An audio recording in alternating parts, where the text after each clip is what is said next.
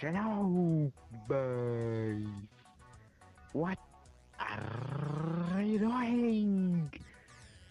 I'm making that homework. But well, talk to myself. My name is George Sanchez.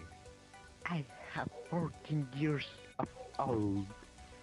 I'm live in Neubile of Telagoon. My nationality is Mexican. Torta, torta, torta y taquitos. My municipality is Zumpango of Ocampo. I like pot pizza and huaraches. Ha ha ha ha ha. It's me.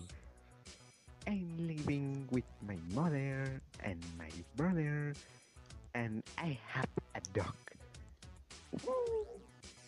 And I like to sleep and draw and sing and nothing more. I do not like homework and works very well. I like works good and perfect. That it's my description. What's the like? Bruh.